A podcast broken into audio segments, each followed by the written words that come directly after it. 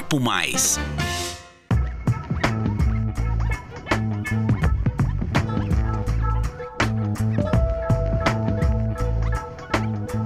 Olá pessoal, sejam bem-vindos ao Papo Mais, ao episódio de estreia do podcast da CISP, a Central de Informação em São Paulo. Aqui você confere com a gente tendências e reflexões sobre economia, mercado, gestão e inovação. Meu nome é Bruno Gerlim, eu sou especialista em gestão empresarial e hoje vou acompanhar vocês no bate-papo sobre internet das coisas e meios de pagamento. O termo internet das coisas surgiu no começo da década de 90, com a popularização da internet e também quando empresas de tecnologia começaram a vislumbrar a possibilidade de várias webs de conexão. Até 2022, estima-se que a internet das coisas deve movimentar mais de 350 bilhões na economia brasileira, segundo dados da empresa Cisco. No caso dos meios de pagamento, a internet das coisas eh, já modificou o cenário ao introduzir tecnologias de pagamento contactless e, mais recentemente, por meios de óculos e relógios conectados, os chamados dispositivos wearables.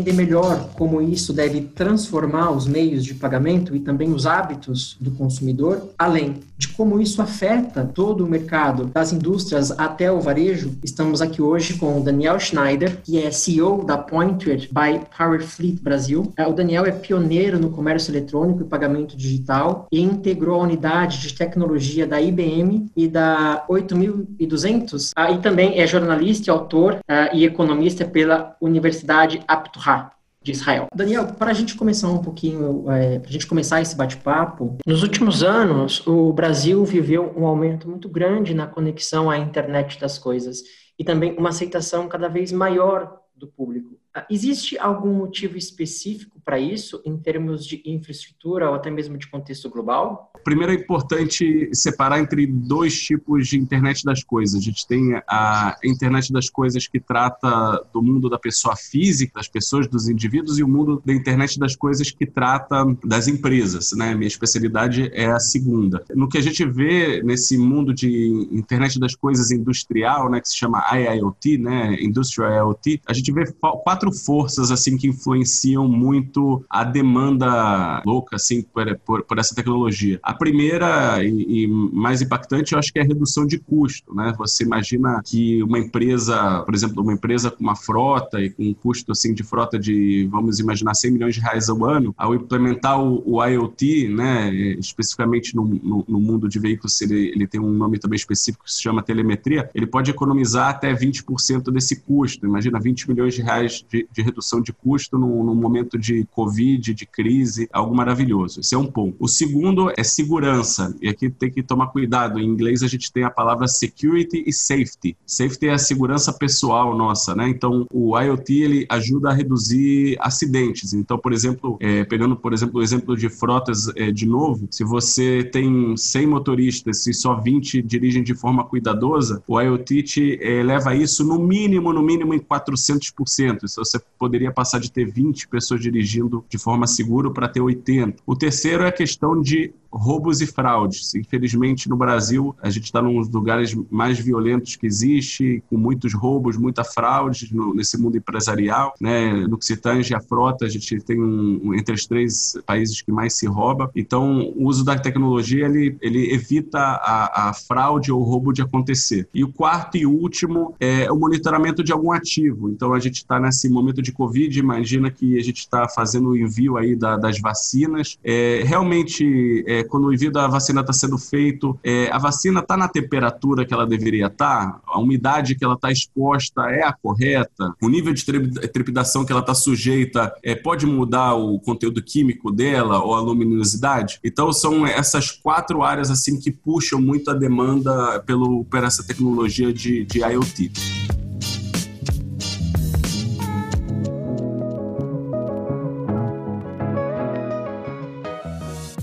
Fazer compras não é mais um ato isolado.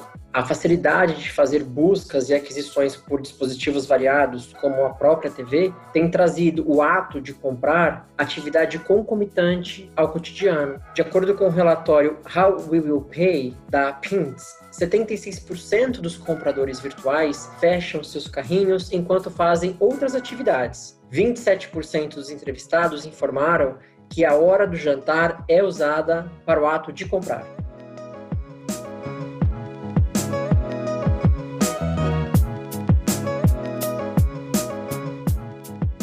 Gente tem sempre a sensação de quando fala sobre é, internet das coisas algo muito robótico, né, surreal, que a gente vai viver meio que no mundo dos Jetsons. E aí, ouvindo você falar, a gente consegue inclusive trazer para dentro do contexto do varejo essa questão da segurança, por exemplo, das cargas, né? É, vale lembrar que as empresas é, associadas à CISP, totalmente é, dentro do contexto do varejo, têm os seus caminhões nas ruas, essa questão logística, e implementar o IoT nisso tudo também é uma questão de salvar o próprio ativo dessas empresas, né, no caminho. Eu li uma matéria, inclusive, que tem até caminhões hoje em dia que são guiados por satélite, então você consegue colocar um caminhão atrás do outro e um único motorista guia os, os demais. Esse IoT vai fazer parte dos veículos autônomos, os veículos autônomos são veículos que têm as últimas tecnologias dias de IoT, né? E, e, faz parte desse, desse mundo. Hoje, o que acontece, uma vez que você não tem legislação específica, a tecnologia do carro autônomo já está aí, ela já existe, né? Mas se falta, uhum. falta tecnologia, às vezes falta infraestrutura. Mas o que a gente usa muito nesse mundo veicular, é, e até explicar para o pessoal, é porque o IoT nasceu no mundo veicular, tá? Ele, ele não, é, não é por acaso que eu estou dando esse exemplo, tá? Quando o primeiro satélite com, começou a dar sinais de GPS lá em 1978, então o primeiro teste que foi feito de como isso pode ajudar foi, foi em frota. Em 1996, quando o presidente Bill Clinton é, ele autorizou o uso de toda a rede de GPS mundial, é, não só para é, militar, mas ele liberou ele para o uso civil, né,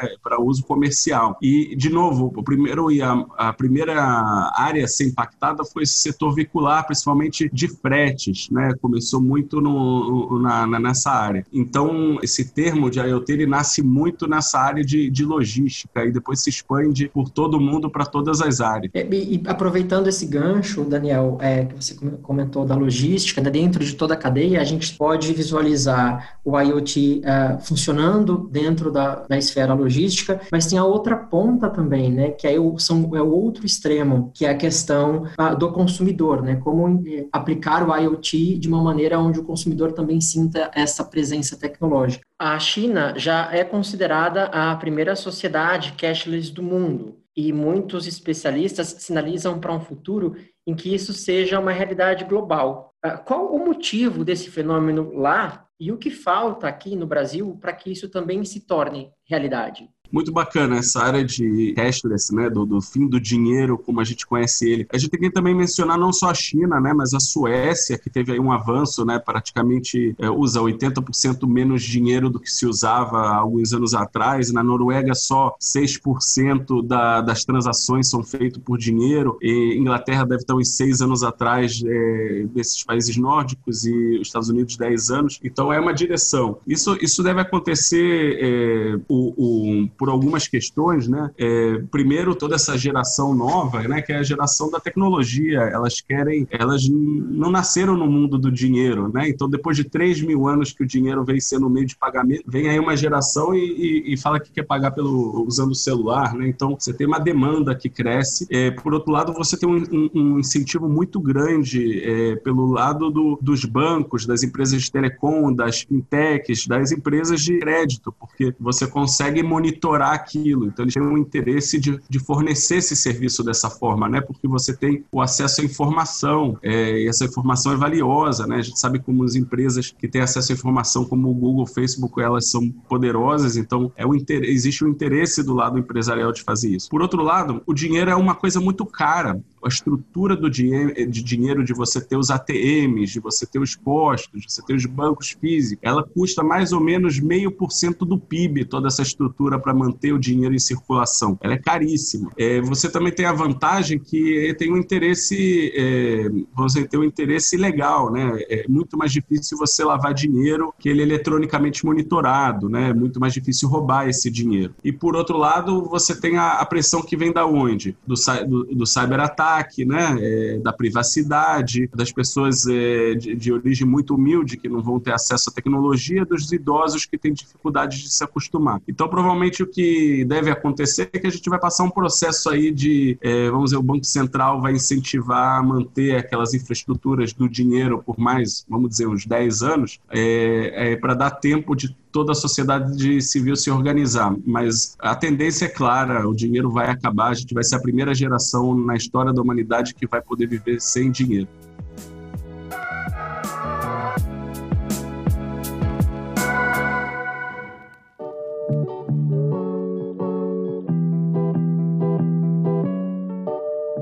Tokenização é o termo usado para substituição de dados confidenciais por símbolos equivalentes, lidos por dispositivos hábeis. No caso de pagamentos, a transação é enviada para a rede e então enviada para o cofre do token. Quando um varejista faz esse pagamento a uma indústria, por exemplo, o token equivale ao número do cartão do crédito que será captado e enviado para validação.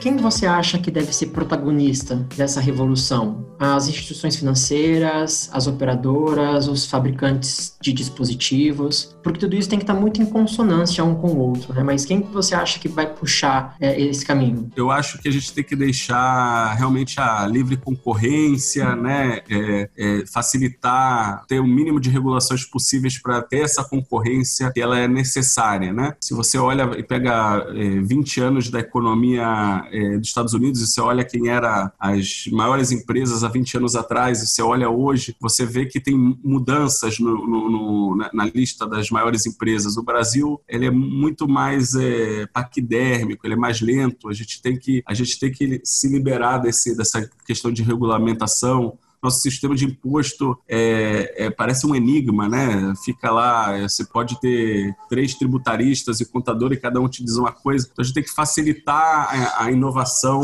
e que vença o melhor. Exatamente. Tudo isso, né, Daniel, de uma, de uma certa maneira, impacta no modo em como nós, consumidores, nos comportamos. Né? Você comentou agora há pouco sobre cyberataque, sobre a segurança dentro desses meios de pagamento virtual. E nesse momento de pandemia, a gente nota que as pessoas têm utilizado muito muito as plataformas de e-commerce para fazer as suas compras, né? E aí, Daniel, dentro do seu ponto de vista, como o contexto atual da pandemia do coronavírus impactou, né, e é impactado pelo cenário da internet das coisas. Ah, interessante, porque quando você pega a cadeia desde do, do transporte até o momento do pagamento do, do, do cliente, né? É, a, a, a, pandemia vai, botou muito mais gente nesse jogo do, do, comércio eletrônico, né? Criou um incentivo para as pessoas comprarem é, pelo WhatsApp, comprarem pela internet e, e eu, eu acho que essa tendência vai, vai ficar também pós-pandemia, pelo menos uma parte dela vai ficar. É, ela, a pandemia ela está aumentando aumentando, como eu disse anteriormente, muito o incentivo de, das empresas serem mais inteligentes no, no, envio do frete. E o comércio eletrônico ele é muito desafiador, porque o sistema logístico original, aquele sistema que você importa e vai para um grande centro de distribuição, aí vai para o atacadista, que vai para o varejo, e de repente, não, agora, agora é ponta a ponta. Você, você, você não. É, vai,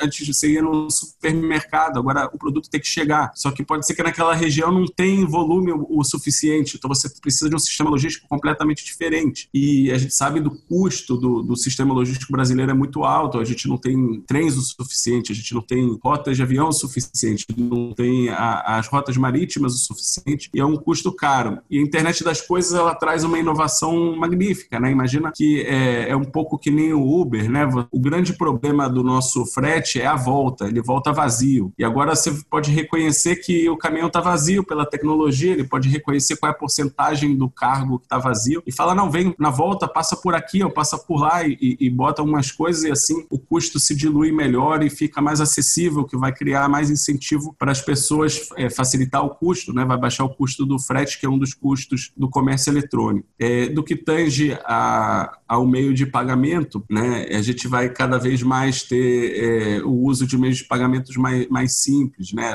A gente quer é, a gente quer ter a segurança. Então a gente vê isso no celular, que é capaz de fazer reconhecimento facial, que é capaz de fazer o reconhecimento do polegar, e aí a gente vai ter isso como meio de autenticação para fazer a transação mais segura por um lado e muito mais rápida pelo outro. É, no começo, é, o Uber era algo incompreensível para algumas pessoas, né? Como que eu vou agora, ao invés de um táxi, ter um carro carona? E aí a gente nota que é realmente uma questão cultural, né? Que o Uber era um aplicativo desconhecido de um funcionamento onde a gente não conseguia compreender muito bem como ele seria é, realizado e hoje todo mundo usa o Uber, efetivamente. É um aplicativo Sim. presente globalmente. Para algumas pessoas, hoje em dia, principalmente no Brasil, porque eu acredito, você me corrija se eu estiver errado, a gente está engatinhando ainda nessa questão cultural do uso da internet das coisas e, do, e dos pagamentos é, contactless. A inovação e, a, e, essa revolução de acontecer, para que ela é, aconteça numa velocidade de um país moderno e não de um país de terceiro mundo.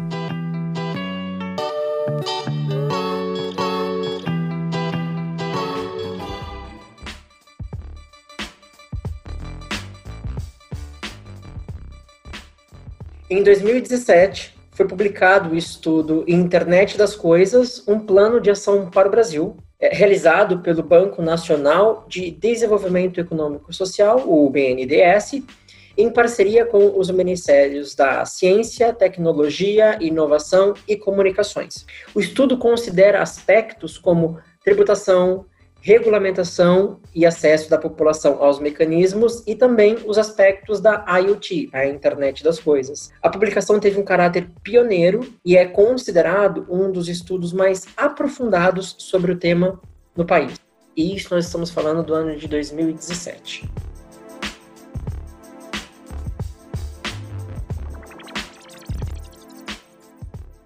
Daniel, é. uh, obrigado pela sua participação. É, você quer deixar o seu arroba, onde que as pessoas, é, os nossos ouvintes podem te encontrar nas redes sociais? O, eu estou no LinkedIn, Daniel Schneider, S-C-H-N-A-I-D-R, é, frotas, arroba pointerbrasil.com.br, é, o Daniel, arroba pointerbrasil.com.br, e eu vou estar feliz de conversar com vocês de, de, de IoT e de vocês acharem interessante. Muito obrigado aí pelo convite, foi um grande prazer. Imagina, a gente que agradece a sua participação aqui com a gente. E se você ficou interessado, curioso, por saber um pouquinho mais sobre a internet das coisas, o IoT, Daniel vai estar no encontro com a gente para os nossos associados através de um webinar no dia 13 de agosto, às 18 horas. E depois esse conteúdo também vai estar disponível para vocês no nosso canal no YouTube. Bom, encerramos assim o nosso episódio de estreia do podcast Papo Mais. Se você curtiu, se inscreve no nosso canal no YouTube ou também pode seguir o nosso perfil no Spotify para acompanhar os nossos próximos episódios. Você também está convidado a enviar suas sugestões, as suas dúvidas e perguntas para o e-mail relacionamento@cisp.com.br. Obrigado pela sua atenção, pela sua companhia e até a próxima. Você curte a Intercâmbio, a revista digital da CISP? As publicações de 2020 elas já foram encerradas, mas nós voltaremos com tudo em 2021. Enquanto isso, que tal conferir o nosso acervo no site cispintercâmbio.com? Já segue a CISP nas redes sociais? Não? Então fica a sugestão. Nosso Instagram é @cisp oficial e o nosso LinkedIn é muito fácil. Só dá uma busca por CISP, Central de Informações São Paulo.